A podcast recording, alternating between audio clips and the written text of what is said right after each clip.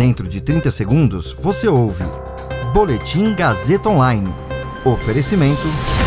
Se você tem muito o que dizer e quer escolher uma profissão para dar voz às suas ideias, a Faculdade Casper Libero é o seu lugar. Jornalismo, publicidade e propaganda, relações públicas, rádio, TV e internet. Todas as possibilidades abertas. Acesse casperlibero.edu.br e conheça as infinitas rotas que o mundo da comunicação oferece.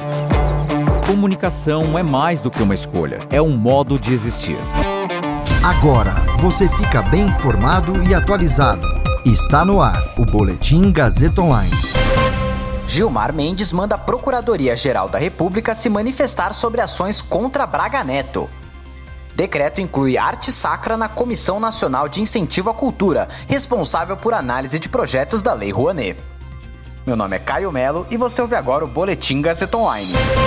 O ministro Gilmar Mendes, do STF, enviou para análise da PGR quatro ações envolvendo o ministro da Defesa Walter Braga Neto por supostas ameaças às eleições de 2022. No último dia 23, a corte foi acionada duas vezes, uma pelo deputado federal Alexandre Frota, do PSDB do Rio de Janeiro, e outra pelo deputado federal Bom Gás, do PT do Rio Grande do Sul.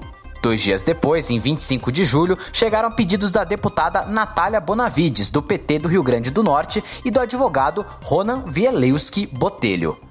O Supremo foi provocado depois do jornal O Estado de São Paulo publicar reportagem afirmando que o ministro da Defesa enviou um recado ao presidente da Câmara, Arthur Lira, ameaçando as eleições de 2022. O ministro nega que o episódio tenha ocorrido. Lira também afirma que não houve ameaça de golpe. O chamado voto impresso auditável se tornou uma das principais pautas do presidente Jair Bolsonaro, que também afirmou que a disputa eleitoral do ano que vem pode não ocorrer se a mudança não for implementada. Vale lembrar que a urna eletrônica já é auditável. Um decreto do presidente Jair Bolsonaro determinou que a Comissão Nacional de Incentivo à Cultura tenha um representante de arte sacra entre seus membros. A comissão é responsável pela última análise dos projetos culturais que buscam captação pela Lei Rouanet, oficialmente Lei Federal de Incentivo à Cultura. Ela faz a recomendação ao secretário especial de Cultura sobre aprovação total, parcial ou reprovação de projetos que já receberam parecer técnico. Além da arte sacra, a comissão também deve ser formada por representantes de belas artes, arte contemporânea, audiovisual, patrimônio cultural material e imaterial e museus e memória. Até então, a lei estabelecia que o órgão tivesse seis representantes de setores culturais entre os membros, mas sem delimitar as áreas de atuação. Os projetos contemplados pelo sistema da Lei de Incentivo à Cultura são financiados com recursos privados de empresas. Funciona assim: o governo federal analisa os projetos para decidir quais poderão ser contemplados pela lei.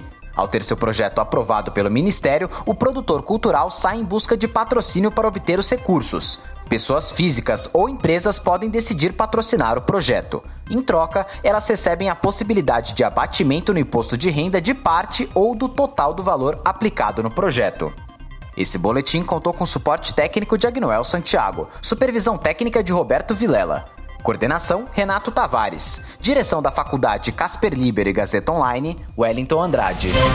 Você ouviu Boletim Gazeta Online. Para saber mais, acesse radiogazetaonline.com.br.